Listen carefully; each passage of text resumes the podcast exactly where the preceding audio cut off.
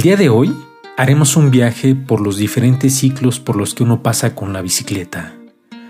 Desde la primera juventud, en donde sentimos los primeros aires de libertad, hasta los ciclos posteriores de aprendizaje ciclista. Estoy seguro que alguno de estos ciclos coincidirán con alguno tuyo. Así que, a pedalear. Al andar en bicicleta ocurren un montón de cosas extraordinarias. Conocemos, fraternizamos, nos sentimos libres, apreciamos más la vida y al mismo tiempo vamos dejando huellas en el camino que servirán de guía para los ciclistas del futuro. En este, podcast, este podcast te contaré algunas de esas cosas extraordinarias que suceden al andar en bicicleta. De aventuras, de historias, de libros, de viajes y de experiencias que cambiaron mi forma de ver la vida.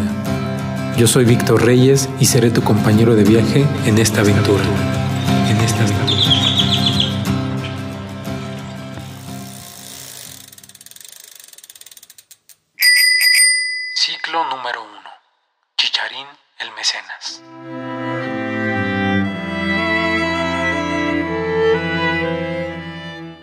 En este ciclo aprendí a andar en bicicleta desde niño junto con mi hermano Lin. La bicicleta con la que aprendimos a andar no era de nosotros, era de un amigo que le decíamos el Chicharín. Chicharín era el único niño que tenía bicicleta en toda la vecindad. Él era un niño al que le daban casi todo, o por lo menos así lo percibíamos todos los niños de la vecindad a nuestra corta edad de nueve años.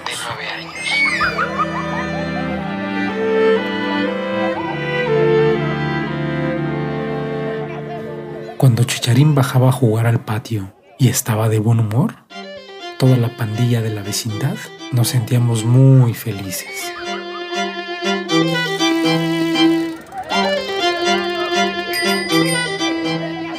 El estado de ánimo de nuestro amigo Chicharín era muy importante, ya que de eso dependía si nos prestaba su flamante bicicleta o no. Así que era de vital importancia mantener a Chicharín de buen humor para prolongar nuestras primeras andadas en bicicleta.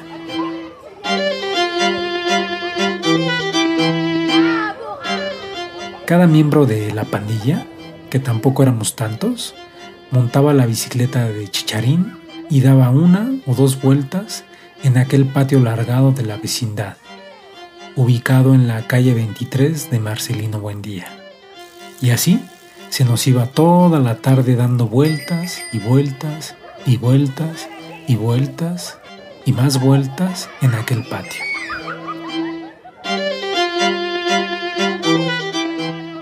Si le llegaba a pasar algo a la bici, la cuidábamos y la tratábamos de arreglar entre todos. Para esto, ya había funciones asignadas para cada miembro de la pandilla. Por ejemplo, Miguel era un experto en mecánica ciclista a su corta edad de 10 años.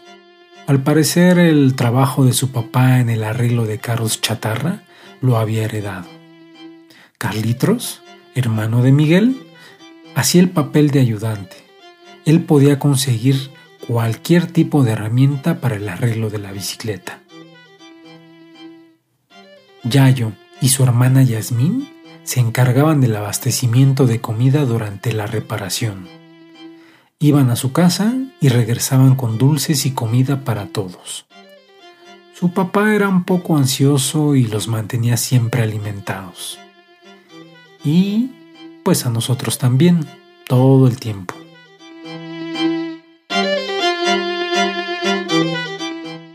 Hermano Lin se encargaba de que ningún adulto nos molestara o sospechara algo malo de nosotros.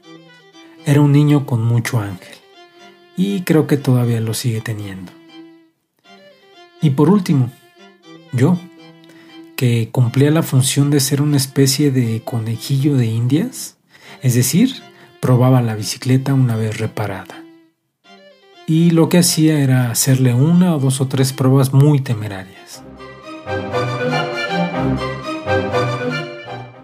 La primera prueba consistía en pasar la bicicleta por una montaña grande de tierra. Y si no tenías el menor cuidado, te derrapabas y caías fulminantemente al piso. La otra prueba era aún más temeraria.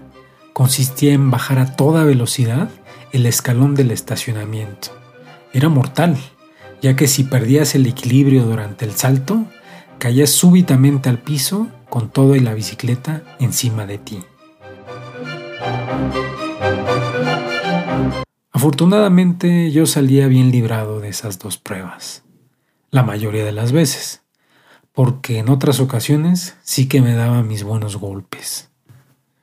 En todo caso es mejor caerte de niño que caerte de adulto.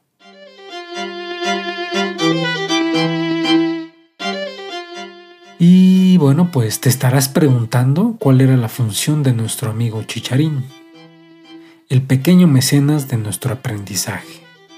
Bueno, pues nuestro amigo Chicharín cumplía la función de observador y de aprendiz, ya que él era el más chico del grupo, tanto de edad como de tamaño. Chicharín se quedaba viéndonos cómo dábamos vueltas y piruetas con su bicicleta y cuando le tocaba su turno, siempre se lo cedía a Yayo. Pasaba que cuando ya habíamos aprendido a compartir un objeto tan noble, justo cuando ya habíamos convertido la bici en un objeto de esparcimiento y aprendizaje comunitario, justo en ese momento, Chicharín se enojaba. Chicharín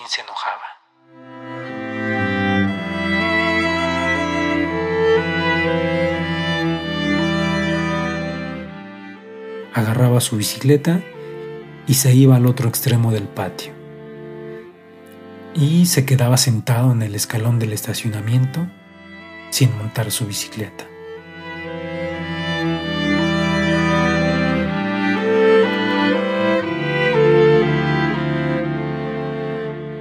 Después nos enteramos que Chicharín no sabía andar en bicicleta.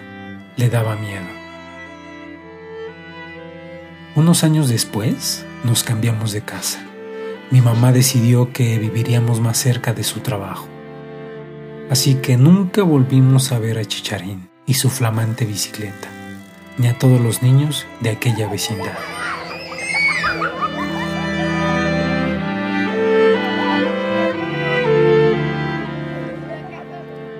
Si por azares del destino Chicharín llegara a escuchar este podcast, Quiero agradecerte, quiero agradecerte a nombre de toda la pandilla de la calle 23 por prestarnos tu bicicleta en aquellos tiempos de nuestra infancia. También deseo que hayas aprendido a andar en ella y que ahora estés rodando por todas partes. Rodando por todas partes.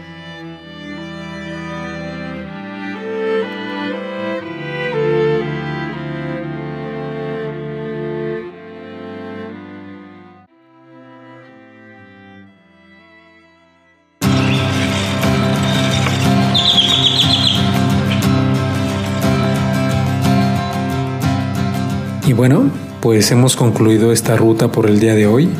Estoy seguro que nos encontraremos en el siguiente viaje para continuar esta aventura. Nos vemos en el camino. Nos vemos en el camino.